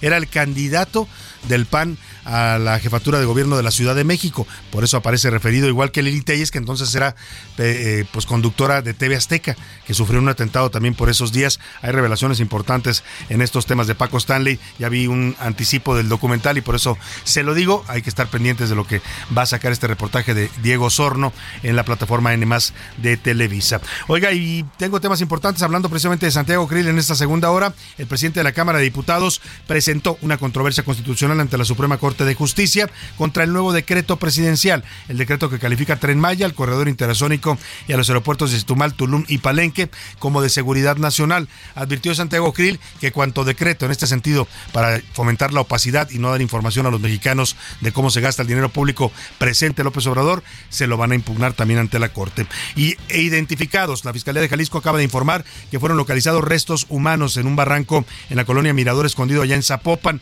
Lamentablemente se confirma que corresponden a algunos de los siete jóvenes que desaparecieron la semana pasada y que trabajaban en un call center. Hoy a las 5 de la tarde hay una marcha convocada por este tema en Guadalajara. El gobernador Enrique Alfaro ya reconoce que sí, que hay una crueldad inusitada en este caso en contra de estos jóvenes. También le voy a tener esta segunda hora. Usted sabe que es el virus respiratorio sincital o también le llaman médicamente el BCR. Es una enfermedad viral que es común en México, por lo general causa síntomas leves que se parecen al resfriado, pero también puede provocar infecciones pulmonares graves, especialmente en bebés, adultos mayores y personas que tengan problemas médicos serios. Vamos a hablar de este tema del BSR con especialistas en la materia y hay también avances en una vacuna para este virus. Le tengo mucha más información importante. De último momento se están dando a conocer que México, oiga, esta es una muy buena noticia, se la adelanto, México acaba de recuperar la categoría 1 en seguridad aérea. Esto lo están diciendo fuentes de la Secretaría de Infraestructura, Comunicaciones y Transportes, se lo revelaron al diario El Financiero. El aplauso, el aplauso es porque no sabe cuánto nos ha afectado haber perdido en mayo de 2021 la categoría 1. Esta es una clasificación que da la Dirección eh, Federal de Aeronáutica de los Estados Unidos y si usted no la tiene, no puede abrir rutas a Estados Unidos y eso golpeó durísimo a las aerolíneas mexicanas, pero por supuesto también a las familias que dependen de esta actividad. Nos quedamos sin poder hacer vuelos a Estados Unidos más que los que ya existían y esto ha hecho que la aviación mexicana tenga severos problemas. Así es que buena noticia, se la voy a ampliar un poco más adelante, lo que está dando a conocer ya la Secretaría de Comunicaciones y Transportes, eh, la recuperación. Por fin, ¿eh? se tardaron, dijeron que iban a tardar unos meses cuando ocurrió el tema, dijo el presidente, me dicen que en cuatro meses la recuperamos, mayo de 2021, sáquele cuentas, más de pues dos años exactos, dos años para recuperar esta categoría 1. La buena noticia es que ya lo lograron. Le voy a dar toda la información un poco más adelante. Por lo pronto, tengo muchos temas todavía para compartir, muchas historias, noticias, entrevistas, pero lo más importante en este momento es escucharlo a usted. Su voz que en este programa ya lo sabe, tiene un lugar muy, muy especial y es momento de escucharla. Para eso saludo con gusto aquí en cabina a Laura Mendiola. ¿Cómo estás, Laura? Hola, Salvador. ¿Qué tal? Muy buenas tardes en este cierre ya de semana. Ya estamos cerrando la semana, un qué rápido. cierre de semana, una semana movidita, una ¿Se te semana. hizo rápida o lenta? Mm, No, se me hizo pesada porque la verdad había mucha información Sí. cruda, mucha información dura. O sea, la verdad es que uno de los temas de la agenda de la semana pues fue este maltrato animal, todo lo que se El- aprobó. el animal, el perrito Pues este. el perro y el gato. Oye, y los jovencitos El estos gato de, de- también. los jovencitos de Zapopan Lo- que exactamente, que bueno, desaparecen. ahorita el fiscal va a dar una conferencia a las Dos y media de la tarde. Sí, vamos a estar Entonces van a dar detalles de la investigación, pero bueno, de los últimos detalles, pues en las bolsas que hallaron, pues hay, hay restos Sí, de un, de un sí. ciudadano estadounidense y coinciden con cinco de los desaparecidos. Uy, qué barbaridad. Bueno, pues ya nos estás adelantando algo de información de esto y lo vamos a estar comentando en un momento más. José Luis Sánchez, ¿cómo estás? Salvador García Soto, la hora, la hora Mendiola, ¿cómo están? Bonito viernes, ya cerrando la semana, muy contentos y agradecidos también porque se fue, se fue rápido. Para mí se fue rápido, bastante movido, pero se fue rápido. Oigan, rapidísimo, aquí en la Ciudad de México hay una onda de calor, así que hay que cuidarse. Hay alerta amarilla prácticamente en las 16 alcaldías, así que hay que cuidarse Y bastante. yo decía hace un rato, no sé cómo les fue a ustedes las últimas. Yo ayer en la noche no pude, no Yo podía dormir tampoco, el calor, me desperté varias veces con el calor, ¿no? Yo, yo de plano sí me encueré, la verdad. La verdad, así de Híjole, plano. Yo No, sé que no nada quería lastimar, un pero sí de pretexto. plano. Información nada innecesaria. pretexto. Yo sé que Información no quería saberlo, pero lo hice. Información innecesaria, Es que- pero ya lo es que como Luis. dirían por allá, como diría- Revelación al aire de José Luis Sánchez. Como diría la alcaldesa de, de Acapulco, la calor está fuerte. Ah, yo la, pensé- la- la yo calor está que la alcaldesa de Cuauhtémoc ¿qué dijo? ¿Qué dijo ahora la señora? No, no, no, no, Que por cierto, ahí en la obra de Pierangelo que ahora vamos a regalar los pases, la obra de tenemos otros datos, por ahí la, la mencionan como la cosa salvaje. Así le dicen, a hay que ver esa obra que alcaldesa de Cuauhtémoc. Está muy divertida. Ya Laura también ya la vio y coincidirá conmigo. Ahorita en un momento más le vamos a dar los pases. Por lo pronto, es momento de preguntar en este espacio. ¿Qué dice el público? Y tenemos muchos comentarios, los cuales los agradecemos. Nos dice por acá Salvador, buenas tardes. Yo soy del Estado de México, soy la señora Eva Gallegos en Naucalpan y voy a salir a votar. Voy a emitir Muy mi bien. voto porque solamente así los ciudadanos podemos tomar decisiones sobre lo que nos pasa en nuestra vida pública. Y nos dice la Bien señora por usted, Gallegos. señora Eva, le mandamos un saludo. Nos dice por acá. Saludos, Salvador. Buena tarde. El tema de los nuggets sí se llama como la comida, pero se refiere justamente, nos dice por acá, Sí. el señor Armando Ernesto se refiere al tema de pepitas de oro. Sí, que es lo que yo preguntaba, si era la misma palabra. Sí, lo que me dice José Luis y lo que nos dice también nuestro radio escucha es que no, no son los nuggets de pollo, pues que por ello, la palabra es la misma, pero el, el sentido que tiene para el equipo es que son las pepitas de oro, esos eh, nuggets, así les llaman a, las- a los pedazos de oro más pequeños. Gracias, señor Armando, por esta por, eh, Esa precisión. contarnos esta precisión. Saludos. Buenas tardes, Salvador. Soy de Coahuila. Voy a salir a votar, voy a emitir mi voto y voy a estar presente en mi casilla a primera Bien. hora como Bien, buen ciudadano. Un aplauso para este ciudadano. por acá el señor Francisco Hay que González, participar, saludos. porque miren, luego se anda la gente quejando, ¿no? Y ya para qué, si no votó, no. A veces también hay que reconocer que a veces votamos y luego nos arrepentimos, ¿no? Yo soy de los arrepentidos, por ejemplo. este Habla momento, la pero- voz de la experiencia. pero Habla la voz de la Mejor eso que no haber participado, ¿no? Exacto, exactamente. Nos dice por acá, eh, nos dice Víctor Arroyo Luna. Buenas tardes, Salvador. Honestamente no estoy de acuerdo con la diversidad, pero la respeto. Tanto así que tengo una sobrina y tengo familiares que están en la comunidad, pero al final no, pero que no lo demuestren abiertamente. Eso yo quisiera. Nos dice el señor Víctor Ah, Arroyo Luna. Que no demuestra No abiertamente su preferencia sexual. Exactamente. Bueno, Bueno, cada quien. es, es su punto de vista. Nos señor. dice Salvador García Soto y todo el equipo acá en Monterrey es normal, de acuerdo al comentario eh, eh, de José Luis, dormir con poca ropa, dice por acá. Raúl Rodríguez ¿En Candia dónde nos nos dice, escucha? de Monterrey dice. Ah, bueno, allá es normal, sí. No, no, la verdad que sí, en esos lugares, en Guadalajara, en Monterrey, en Tuxtla Gutiérrez, ¿para qué quieres pijamas, no? Con el calor que hace, se en Exactamente. calzones. Entonces yo tengo que Hablando de calzones, al rato vamos a escuchar la declaración que hizo con Oscar Mota Ana Gabriela Guevara, ¿no? Que habló Ah, de, sí. que dijo que, que venden calzones, yo Sí, no los mandé a vender calzones. Sigue su pleito todavía con el equipo de natación artística. Nos dice por acá, saludos Salvador desde la Ciudad de México. Yo no voy a votar porque vivo aquí en la Ciudad de México, pero cuando haya votaciones aquí en la capital, voy a salir temprano, voy a ir a votar y voy a llevar a toda mi familia porque solamente así podemos tomar Eh, decisiones. Ya no falta Saludos, mucho, ¿eh? En un año estaremos los año. capitalinos acudiendo a las urnas para elegir jefe de gobierno, congreso local y alcaldías. Nos dice, nos dice, perdóname. no. No, pues el domingo queda inaugurado ya casi casi oficialmente el proceso para la la carrera sucesión. presidencial, sí. Bueno, ya dijo Marcelo que el lunes va a dar Sí. a conocer Sí. su, su nuevo método para Morena, cualquier cosa que eso signifique, ¿no? O sea, están con todos los, los, los- los aspirantes ya a la presidencia. Nos dice por acá el señor Héctor desde la Ciudad de México, no estoy de acuerdo con que México sea parte de una agenda internacional de propaganda dictada desde Davos para que se nos imponga una excesiva propaganda tanto de identidades públicas, entidades públicas y privadas. Es fastidiante por tanta imagen y discursos en medios. Ahora solo un día, sino todo un mes, nos dice por acá. Debemos ser siempre respetuosos. Se refiere al tema del orgullo gay. Exactamente. Ahí está su punto de vista. tema. Muchas bien. gracias. Nos dice Salvador, buenas tardes. Yo, nos dice por acá, el Fran- Francisco Rodríguez González. Nos dice Salvador, buenas tardes, soy de la Ciudad de México. Eh, yo estoy totalmente a favor de la comunidad. Incluso hay que apoyarlos porque son las minorías. Nosotros como mayorías tenemos que apoyar a estas minorías porque son las que están violando sus derechos, pero además no respetan sus derechos y se la viven, aquí dice una palabra, pero bueno, se la viven ingándolos in- nada más en lugar de respetarlos. Muy bien, ahí está su punto de vista. Muchas gracias. Vamos a ver qué dice la comunidad Twitter en arroba ese García Soto, Laura.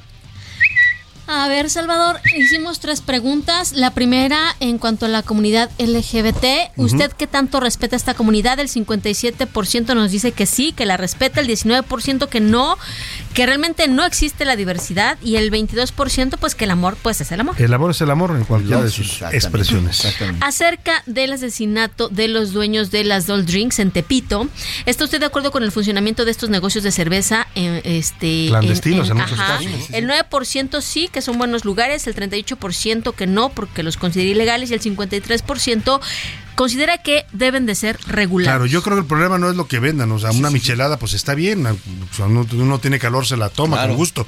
El tema es que sean lugares pues eh, establecidos, ¿no? Que, estén regulados por las autoridades. Y el problema, Salvador, es que estos, estas micheladas que ya son muy famosas, sobre todo en el barrio de Tepito, ahí no solamente se vende. Se Sí, vende ese es el tema, que chelas. también se vende droga y otras cosas, y es donde el asunto, pues como dicen, donde la marrana Torce el rabo. Exactamente. Lo cierto, Salvador, es que la Ciudad de México ya había dicho que quedaban prohibidas. Sí, están estas prohibidas, hay un bando, hay un bando de la- Entonces, de yo la te puedo decir que apenas hace unos 15 días yo fui a ver a un amigo que justamente tiene un puesto ahí en Tepito y me llevó a recorrer justamente este lugar de las, Dolls- del, del las Dolls Dolls Drinks Drinks. y todas las demás que hay en la calle, Ujú. esta, este, en, en esta calle, este, eh, En el eje y 1, en ¿no? el eje, ajá, el adelante, adentro del eje 1. Sí. Y, y la verdad es que, y la policía ahí, y en los puntos rojos, y, y, o sea, A la pesar verdad. de que están prohibidas por ley. Exactamente. y además, bueno. Laura, ah, se llama corrupción. Exactamente, pero bueno, ¿en, en qué alcaldía? Cuauhtémoc, donde está Exacto, nuestra. Ya sabemos, sí. Ajá, entonces, y además, y además, Salvador, es este, eh, pues la decirte cosa que. iba a decir. eh, que en, Xochi- en Xochimilco también ya no se podrá vender cerveza en las trajineras, Salvador, justamente a raíz de todos estos conflictos que ha habido por el exceso de alcohol. Claro. Entonces, bueno, ahorita a lo mejor no, pero va a llegar la corrupción y vamos a estar viendo en redes sociales cómo sí va a haber venta clandestina de alcohol. ¿Qué es lo que ocurre? Ya habían dicho que no, en, Iztaca, en Iztapalapa ya habían dicho que no, que no se iba a vender, ahorita ya es Xochimilco, en, en, en, en Tepito se supuestamente iban a estar Y regulados. lo mismo no pasa ocurre. igual ¿eh? en Y Guadalajara, no en Monterrey, en todos estos lugares donde supuestamente están prohibidas o no están regularizadas y aún así siguen funcionando este tipo de lugares.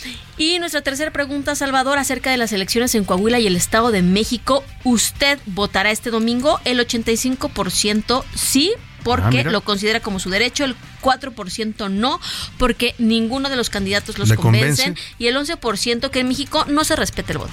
Bueno, pues todavía un porcentaje importante eh, la gente piensa esto. Afortunadamente la mayoría dice que va a votar este domingo.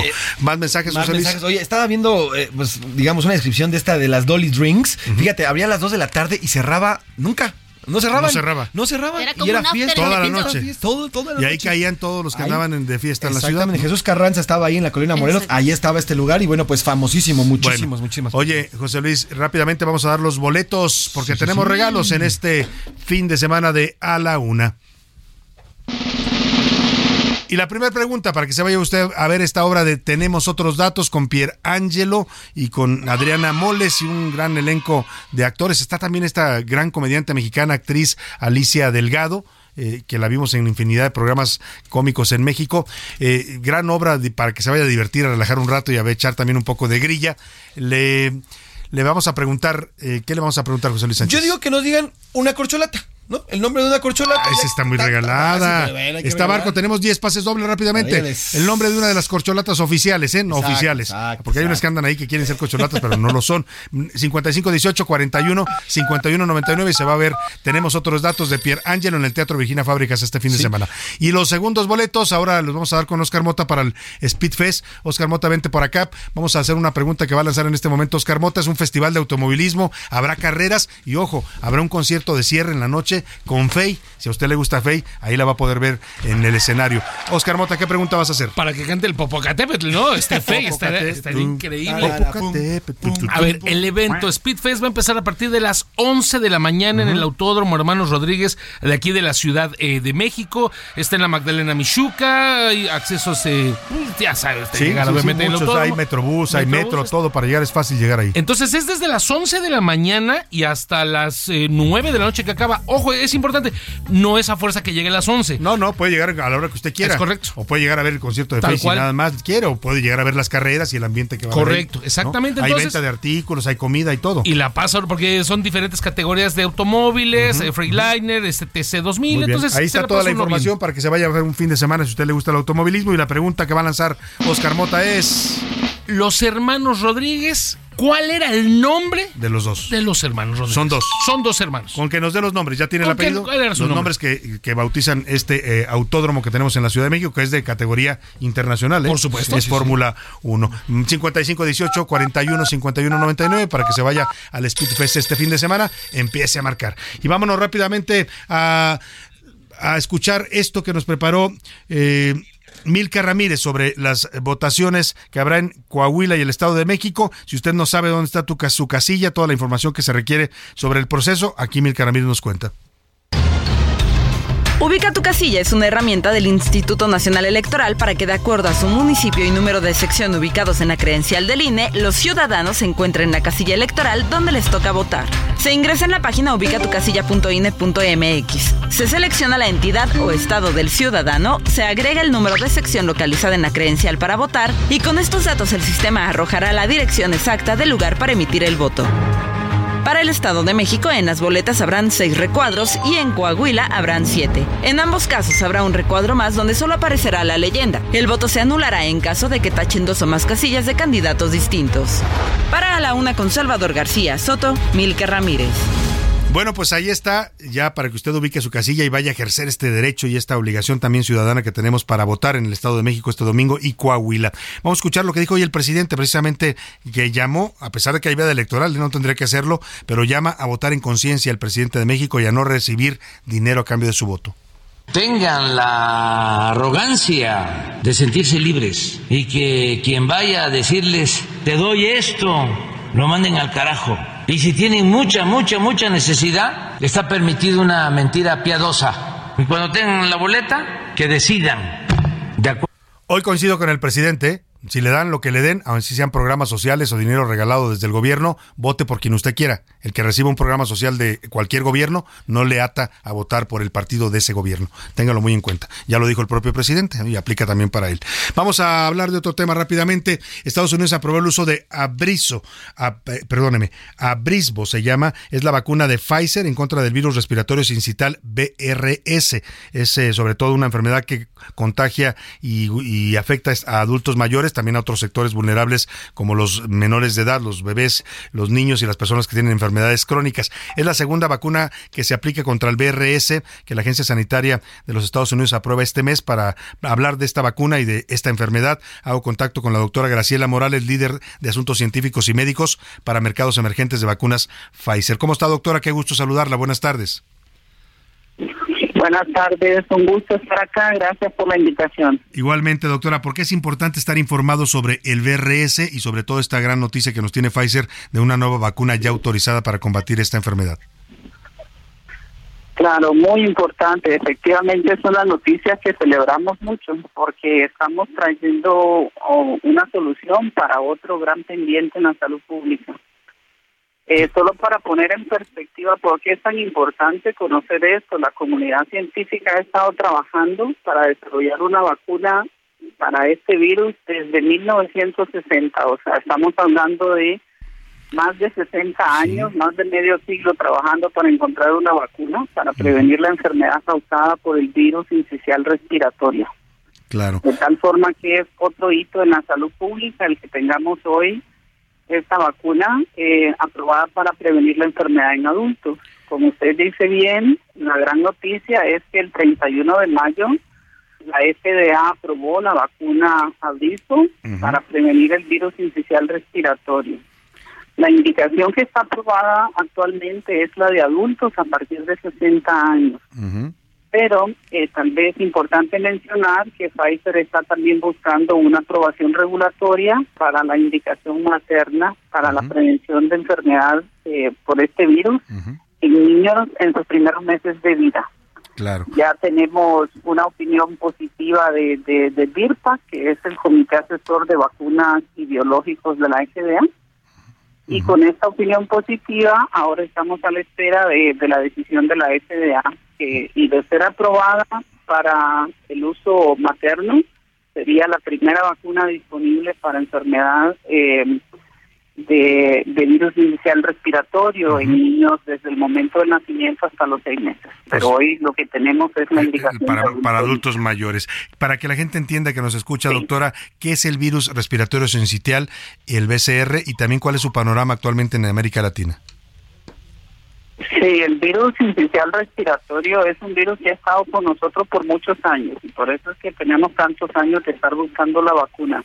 Es un virus muy común, es muy contagioso, causa una infección respiratoria que puede afectar todo el tracto respiratorio hasta los pulmones, afecta a todos los grupos de edades, eh, por eso hoy tenemos ya la indicación para adultos desde y principalmente los dos extremos de la vida, desde el nacimiento a los primeros seis meses, a los primeros dos años y a los adultos eh, a partir de los 60 años en adelante.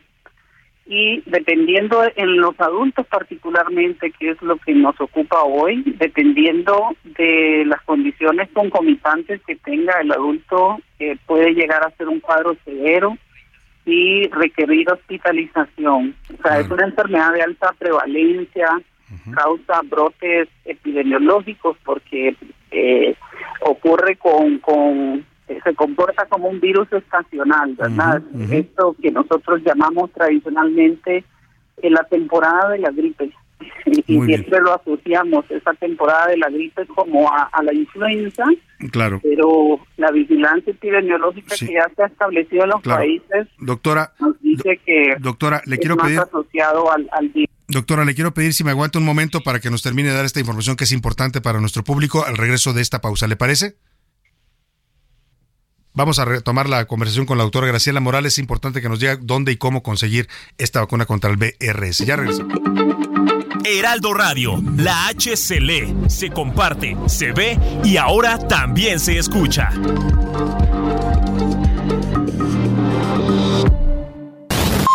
Ya estamos de vuelta en A la Una con Salvador García Soto.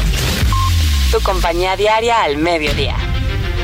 Coahuila está en el norte del país y su capital es la ciudad de Saltillo. Se divide en 38 municipios, los más importantes, Torreón, Monclova, Piedras Negras y Ciudad Acuñas. Cuenta con cinco aeropuertos, así como cinco pueblos mágicos.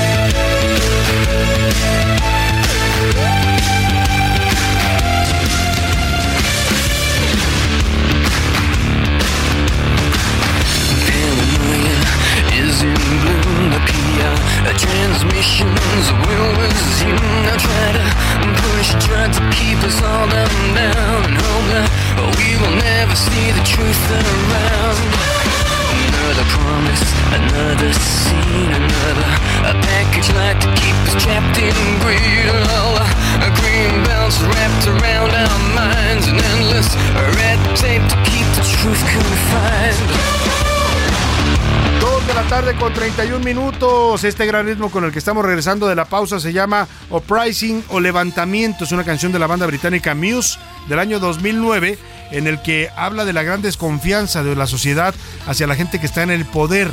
Considera en esta letra que vivimos en una sociedad que nos obliga a quedarnos callados para poder ser manipulados por las esferas de poder. Hay una estrofa que dice, no nos obligarán, dejarán de degradarnos, no nos controlarán, seremos victoriosos, así es que vamos a levantarnos. Es lo que llama esta canción, que llama al poder de la gente frente al poder político y económico. Escuchamos un poco más de Muse y esta canción que se llama Levantamiento. Y seguimos en esta conmemoración de la democracia y las votaciones a propósito de las elecciones del próximo domingo en dos estados mexicanos.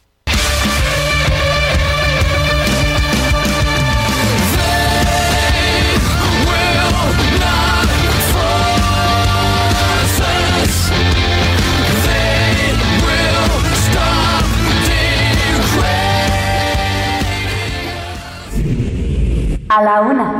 Con Salvador García Soto. El ojo público. En A la Una tenemos la visión de los temas que te interesan en voz de personajes de la academia, la política y la sociedad. Hoy escuchamos a Melisa Moreno. En Melisa lo explica todo. El ojo público. Salvador, buenas tardes. La UNAM se viste de cine con FICUNAM 13 y este año celebra su decimotercera edición desde ayer y hasta el 11 de junio. Para los que no sepan, el Festival Internacional de Cine de la UNAM es un evento de promoción del cine contemporáneo internacional, retrospectivas y cine mexicano que se consolidó tempranamente como el festival más influyente de esta ciudad y del país en el campo del cine de corte artístico. Esta edición se inaugura con Orlando, mi biografía política, película como director del filósofo y escritor Paul B. Preciado, libre adaptación del clásico de la literatura LGBTQI+, surgido de la pluma de Virginia Woolf. Se presentan además cinco retrospectivas dedicadas a Alberto Serra, Saudat Ismailova, Colectivo Cine Mujer, Margaret Duras y Kinuyo Tanaka. El cineasta catalán Albert Serra presentará la conferencia magistral Interpretar el desafío Albert Serra en conversación con Lázaro Gavino Rodríguez.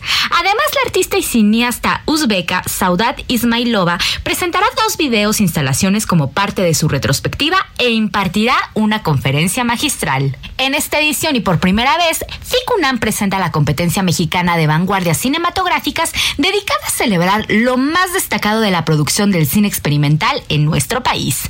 Y este año, más de 150 títulos provenientes de 48 países conforman su programación. Es importante recalcar que se presentan 42 títulos en competencia, más de 60 estrenos, 5 retrospectivas, 6 eventos de cine expandido, 5 películas comisionadas por el festival, un foro de la crítica permanente, un encuentro punto de vista, un seminario El público del futuro FICUNAM, un laboratorio de producción que se llama Catapulta, un taller de industria Locarno Industry Academy y 16 sedes presenciales en Ciudad de México. Tres sedes virtuales para México y toda Latinoamérica. Los boletos estarán de venta en las taquillas de las distintas sedes y el costo será de 40 pesos con 50% para estudiantes, maestros y miembros de la UNAM. Consulta toda la programación, títulos originales y traducciones en ficunam.unam.mx. Salvador, esto ha sido todo por hoy. Yo soy Melisa Moreno y me encuentran en arroba melisototota. Nos escuchamos la siguiente. A la una, con Salvador García Soto.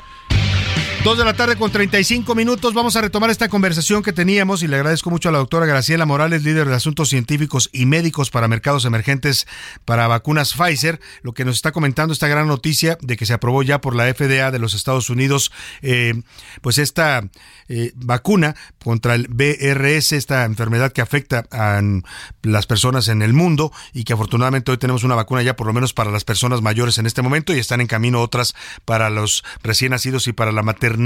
Doctora, yo le quería preguntar para cerrar, ya nos hablaba usted de los síntomas de esta enfermedad, de los daños que puede causar en el organismo, a pesar de que es una enfermedad que conocemos ya bien los seres humanos, no había una vacuna desde hace más de 60 años que se estaba buscando y hoy se logra.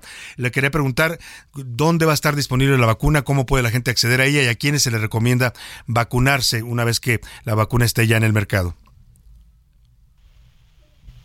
Si me escucha, doctora, estoy platicando con la doctora Graciela Morales.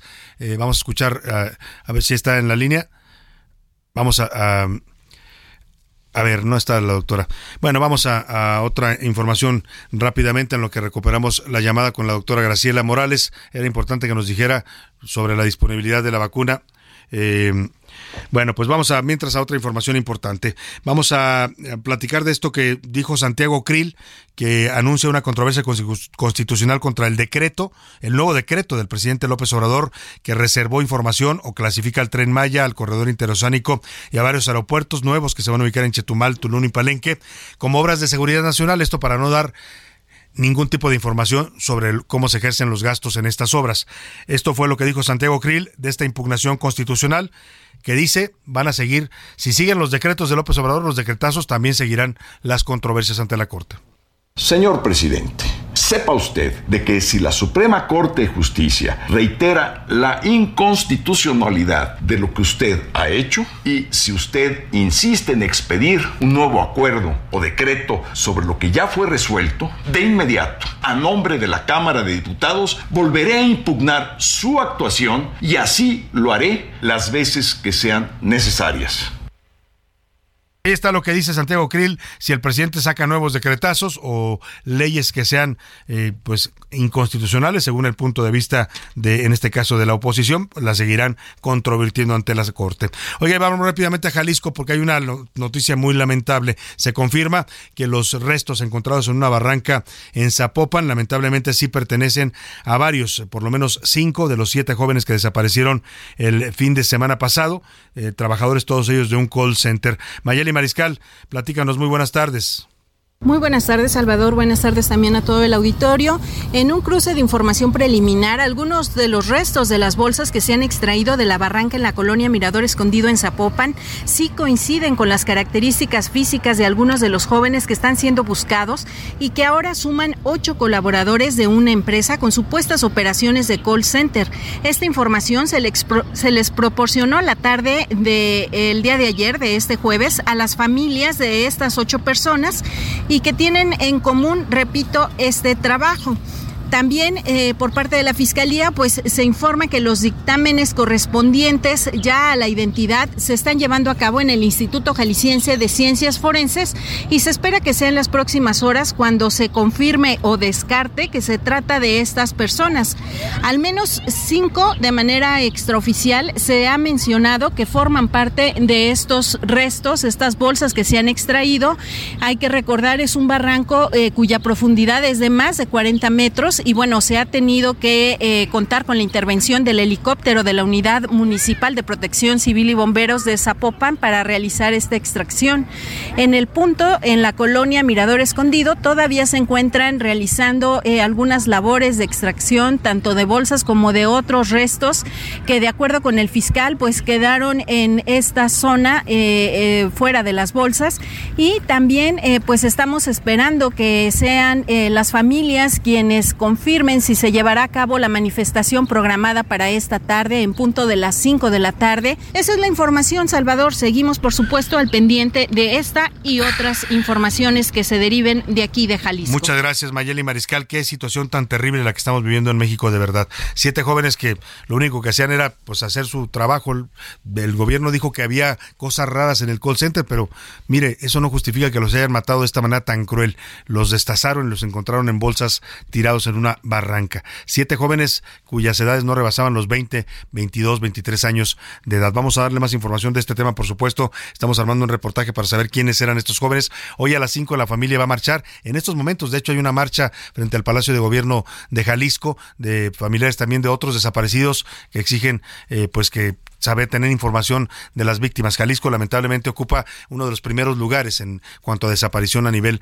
nacional. Habló el gobernador Enrique Alfaro, pues dijo que pues que qué lamentable, que es muy complicada la seguridad y pues reconoce prácticamente pues que a pesar del esfuerzo no se están logrando hacer eh, pues mucho contra estos fenómenos tan dolorosos y crueles en México. mandar un mensaje de solidaridad, de apoyo a sus familias y también un mensaje de que seguimos adelante el gobierno, que no vamos a echar la cabeza, que vamos a seguir trabajando hasta el último día de esta administración en la tarea de recuperar la paz y la tranquilidad. Es eh, una tarea compleja, dura, en la que hay muchos avances, pero siempre habrá retos y este hecho pues no deja de ser eh, algo que lastima al pueblo de Jalisco y, y un día doloroso para nosotros. Eh, se están buscando más lugares. Bueno, ahí está el gobernador, pues sí, es un, día doloroso sin duda y un día también en el que las autoridades de este país, todas, ¿eh? el gobernador, eh, los alcaldes, el presidente, todos deben sentirse avergonzados.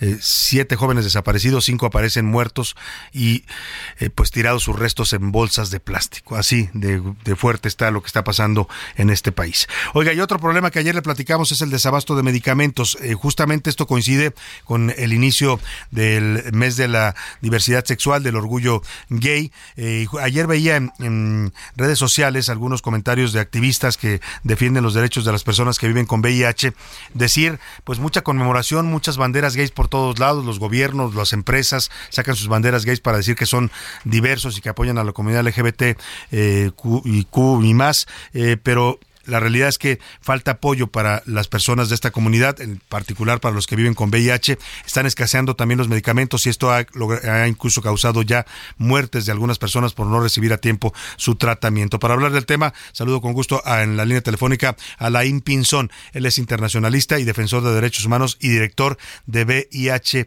B Libre, o sea, Vive Libre con VIH. ¿Cómo estás, eh, eh, Alain? Qué gusto saludarte. Buenas tardes. No está Alain en la línea. Bueno, hoy andamos lucidos. Le pido una disculpa. Eh, no sé. Bueno, no lo puedo escuchar. Vamos a ver si está o no está en la línea telefónica eh, este activista importante, porque la denuncia que están haciendo es pues que este escasez de medicamentos sigue causando eh, sigue causando eh, pues eh, problemas para las personas que viven con esta enfermedad. ¿Me escuchas, Alain? Buenas tardes. No, tenemos problemas con la comunicación. José Luis Sánchez, Alain, ¿me escuchas? No. Vamos a, a retomar el tema de la vacuna, por lo pronto del BRS que nos está dando la doctora Graciela Morales de Pfizer. José Luis Sánchez, ¿dónde y cómo se puede conseguir esta vacuna Sal- para los adultos mayores, sobre todo en este momento? Salvador, el tema de la vacuna en Estados Unidos ya está aprobada. Pfizer está moviéndose aquí en México para que ya pueda eh, traerla para acá. Por lo pronto solamente está, solamente está en Estados Unidos hasta ahora. Ya van a estar haciendo tra- trabajos en Pfizer para traerla acá en México, pero depende de la, de la- de la regulación de cada país, Salvador. Bueno, pues depende. ¿Cuándo, pa- ¿Cuánto pasará? Lo que dice la doctora es que puede ser de, de seis, a mes- de seis meses a un año. que Bueno, se apruebe la buena noticia es que ya estará disponible, es ¿no? Y esperemos que esté para la temporada invernal, que es cuando más ataca esta enfermedad del BRS, este virus que parece una gripa, es una gripita, un resfriado, pero puede dejar secuelas graves en pulmones y en otros órganos del cuerpo humano. Alain, te recuperamos en la línea telefónica. ¿Cómo estás? Muy buenas tardes. Muchas gracias, muchísimas gracias. Aquí, Una aquí disculpa por la falla que no te escuchaba, no te lograba yo escuchar. Decía que se están haciendo estas denuncias, Alain, de- te seguimos constantemente en redes sociales y ayer acusaban pues que todo este tema de la diversidad y de eh, apoyar a las personas de la comunidad LGBT está muy bien, pero ¿qué pasa entonces con los tratamientos para VIH? Totalmente. eh, tenemos varios casos ahorita ya, pues, eh, que ya tienen los datos en el instituto, que llevan semanas sin medicamento antirretroviral. Eh, y no nada más es el medicamento antirretroviral, es en general el tema de salud sexual. Tampoco tienen benzipenicilina para la cura de sífilis. Eh, hoy me llegó un caso que no tienen tampoco medicamento para hepatitis B. Todos los procesos para hepatitis C se atoran, son largos, son tediosos. Hay médicos que se van de vacaciones y no hay suplentes que puedan estar recetando. Estamos hablando de un enorme animal, así grandísimo como es el IMSS, que me parece increíble que no puedan tener suficientes médicos o médicas o que no puedan tener un organigrama claro de si me voy de vacaciones, quién se queda en mi lugar para seguir recetando a los usuarios. Claro. El VIH no tiene vacaciones. Entonces, parecería que si un doctor se va de vacaciones ya nadie más puede recetar en el instituto o en esa unidad. El otro problema también que estamos teniendo es que ya hospitalizados no les dan seguimiento a sus tratamientos. Y entonces los usuarios tienen que mandar a sus familiares por sus medicamentos a su casa o generar toda una serie de trámites para que se los den en la unidad en donde siempre se los dan, aun cuando estén hospitalizados en otro estado o en otra delegación, en otra alcaldía. Lo otro que hemos estado viendo que es muy grave es que este discurso que tiene el INPE, apoyo a la diversidad, y que incluso si ustedes ven sus materiales acerca de PrEP y de PEP, tratan de utilizar todos estos modismos que tenemos en la comunidad LGBT, pero cuando se trata de exigir y cuando se trata de pedir los resultados, no hay. Tienen un programa de PrEP a nivel nacional en donde literal están recetando medicamento que no es para PrEP, que es para medicamento para tratar VIH, no para prevenirlo. En el norte del país tenemos dos casos así. Eh, lo otro también es que para la profilaxis post-exposición que se tiene que tomar antes de las 72 horas después de una relación de riesgo para prevenir el VIH, imagínate que los va un señor o una señora o un chico el viernes en la noche y les dicen no hay infectólogo en este momento, vente el lunes, pero para el lunes ya van a Pues estar pasando. Ya es tarde para 72 tomar el, el medicamento preventivo. Así es. O les terminan sacando citas para semanas después. Claro. Ahora, Alain, Es una eh, complicación todo muy fea, la verdad. Claro, ante este desabasto hay organismos, organizaciones y asociaciones como la que tú encabezas y hay varias otras más que están apoyando a la gente, pero lamentablemente hablamos de cantidades fuertes. Veía yo un tratamiento que ustedes tuvieron que conseguirle a un chico que lamentablemente terminó falleciendo. Hasta 18 mil pesos se gastan para conseguir estos medicamentos. Totalmente, es muy difícil conseguir el medicamento antirretroviral. El medicamento antirretroviral que nosotros donamos lo tenemos prácticamente de las personas pues que fallecen, ¿no? Mayormente el día de ayer recogimos tres botes de, de Victegravir de un chico que falleció en la raza en abril pasado donde murió con causas relacionadas al SIDA, pero también murió de viruela símica, de Mpox. También. Eh, y pues eh, estos casos siguen apareciendo. La verdad es que ya nos parece pues una grotesca normalidad que es- hemos estado recibiendo este medicamento. Y el otro caso que te digo, pues es literal, lleva tres semanas sin medicamento y tuvo que utilizar todas sus utilidades. Imagínate, justo estaba hablando con él hace rato. Todas sus utilidades se las, man- se las llevó en un medicamento que le va a durar un mes. Y además es un medicamento que están recetando con plena discrecionalidad. Nadie en el sector salud lo tiene. Tenemos una guía de manejo antirretroviral que tiene esquemas preferentes. Claro. Ah, pues los doctores no están recetando esos preferentes y le están recetando algo que nadie compra en el sector salud y que es dificilísimo de encontrar y que además cuesta más caro que otras eh, que otros medicamentos que sí son preferentes y que se pueden localizar más fácil. Claro. Entonces, es ahí el tema de la corrupción que dice este gobierno que están según... Ya lo eh, acabaron, ¿no? Según pues el, no, el pues, discurso. Es, es- es puro discurso. Y nada más para darte así una idea, eh, el colectivo No Desabasto tiene por ahí una métrica en donde... eh, Cero desabasto, perdón. A, a lo que va del 2022 que llevan ellos la métrica, el IMSS tiene cerca de 13 millones de De recetas. recetas, ¿no? sí, sin surtir. Ayer dábamos esa información aquí en A la Una y pues es un dato bastante gráfico y documentado de esto que contradice totalmente el discurso oficial de que ya el abasto se ha regularizado en todo tipo de enfermedades, incluido el VIH. Pues eh, Alain, te vamos a seguir de cerca. La gente que quiera contactarte, que esté en una situación complicada para recibir su tratamiento, ¿dónde puede hacerlo? Por redes sociales, arroba alainju o arroba vive libre en Instagram y en Twitter. Cualquier medicamento que sea antirretroviral e incluso tenemos medicamento para diabetes, hay algunos medicamentos para cáncer que también tenemos. Claro, que pueden Casi apoyar. para todos los padecimientos tenemos y lo podemos donar. Nuestros servicios son totalmente gratuitos. Pues todos. ahí está. Te agradecemos mucho por esa esa función, ese servicio que haces que no te correspondería a ti sino al Estado, pero bueno, pues hay que apoyar a la gente que lo necesita ante este desabasto de medicamentos. Estaremos pendientes, Alain Pinzón, te agradezco mucho esta plática. Muchas gracias por el Buenas espacio. tardes, es Alain Pinzón, internacionalista y defensor de derechos humanos, director de Vive Libre con VIH. Vamos a hablar rápidamente de otras historias de pelos, porque ya llegó aquí a la cabina Mauricio Rugerio. De pelos. Historias descabelladas con Mauricio Rugerio. Mauricio, ¿cómo estás? Bienvenido. Salvador, ya es viernes. Oye, ya es viernes y ya viene el fin de semana y los caballeros también se quieren ver guapos, ¿no? Y Por es, supuesto. eh, bueno, todo el mundo habla de la tendencia de la metrosexualidad, pero más allá de si eres o no, o te defines o no como metrosexual, pues también queremos vernos bien, ¿no?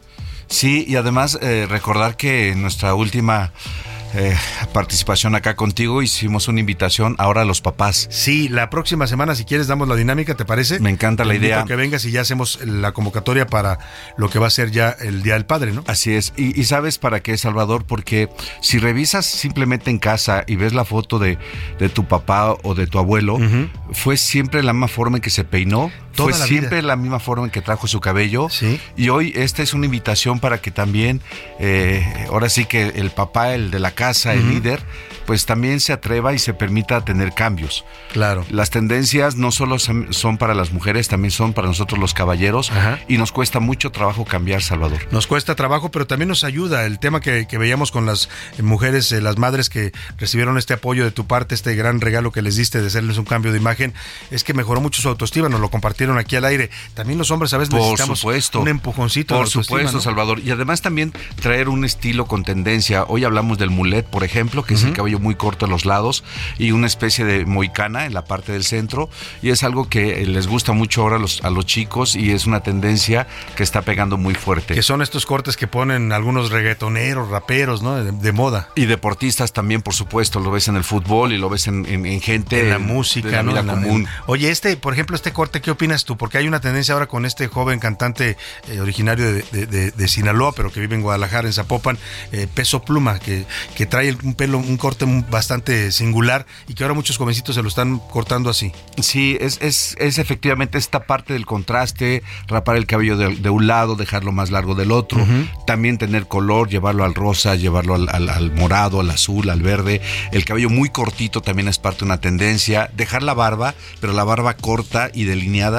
En antaño, tú lo recordarás, si no había la barba cerrada, la gente no dejaba Ya su no se la dejaba, ¿no? Pero ahora se permite que, que si hay algunos Aunque espacios... tengas una barba ralita, pues si la puedes traer, ¿por qué no? ¿No? Exacto, y es, y derecho. es como parte de tu personalidad, es Claro. parte de, de- de tu firma y es parte de, de permitirte también maquillar tu rostro a través de tu propio vello en el rostro. ¿Qué le dirías a los caballeros, a los señores, eh, jóvenes, adolescentes que nos escuchan en cuanto a, la posibilidad que tienen de experimentar también con su cabello y su apariencia? que por favor se permitan, que se atrevan, que, que disfruten ver su cabello de otras formas, dejarlo largo, dejarlo con un copete que no han hecho, hacer un peinado que no tenga el gel, que no esté duro y que también eh, tengan el hábito del cuidado y de la salud del mismo cabello, que es algo que no nos enseñan. Claro, con eso esta pensamos creencia que es de para que las mujeres, ¿no? Exacto, que el si hombre eres nada más un champú y ya. no, no, no. Hay, hay que, hay que dar también un trato y un cuidado a- al cabello. Sin duda. Mauricio Rugerio, te esperamos aquí la próxima semana para Es lanzar ya. Con la convocatoria gusto, para los Salvador. padres. ¿Te parece? Buen fin de semana. Buen fin de semana también para Mauricio Rugerio. Lo puede usted localizar en sus redes sociales. eh, Staff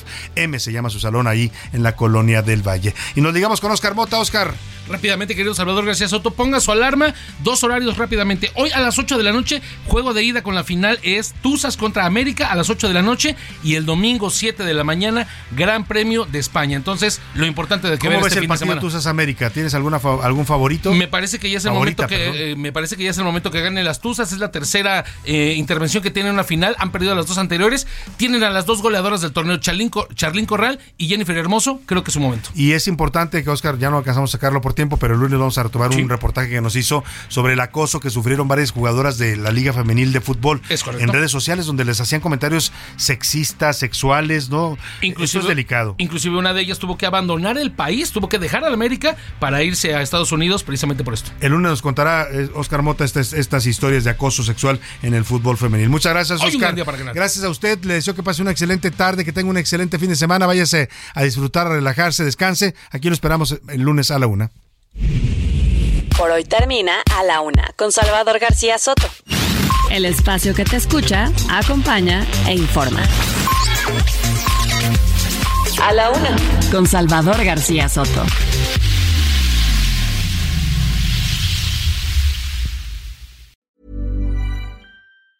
Tired of ads barging into your favorite news podcasts? Good news. Ad-free listening is available on Amazon Music for all the music plus top podcasts included with your Prime membership. Stay up to date on everything newsworthy by downloading the Amazon Music app for free or go to amazon.com slash news ad free. That's amazon.com slash news ad free to catch up on the latest episodes without the ads.